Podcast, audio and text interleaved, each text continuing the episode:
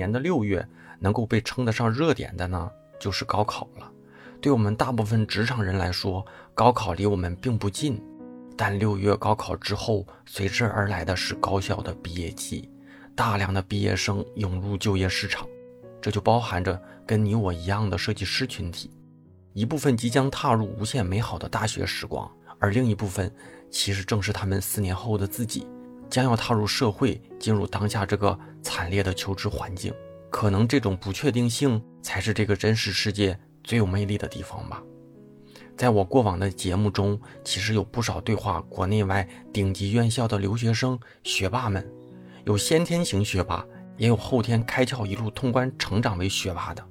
在这个时间节点下啊，我们重新走进这些学霸们的成长之路，去观察他们怎么看待学业、职业和人生之路的，我觉得是一件特别有意义的事情。也许你即将踏入职场，也许你选择开启考研之路。也许你就是个普普通通的打工人，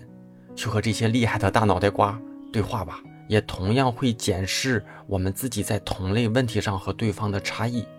而且呀，过去我的这些对话里，不少成为了我们这个播客节目的经典，有真的有不少期节目，依然有新的同学听完之后有醍醐灌顶的感觉反馈给我。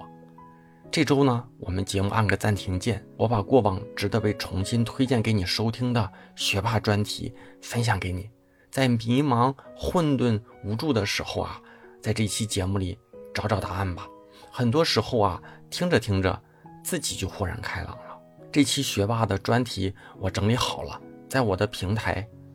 嗯，大家知道哈，大宝频道里最新的一期推文就能找得到。我相信啊，一定也能让你找到醍醐灌顶的内容的，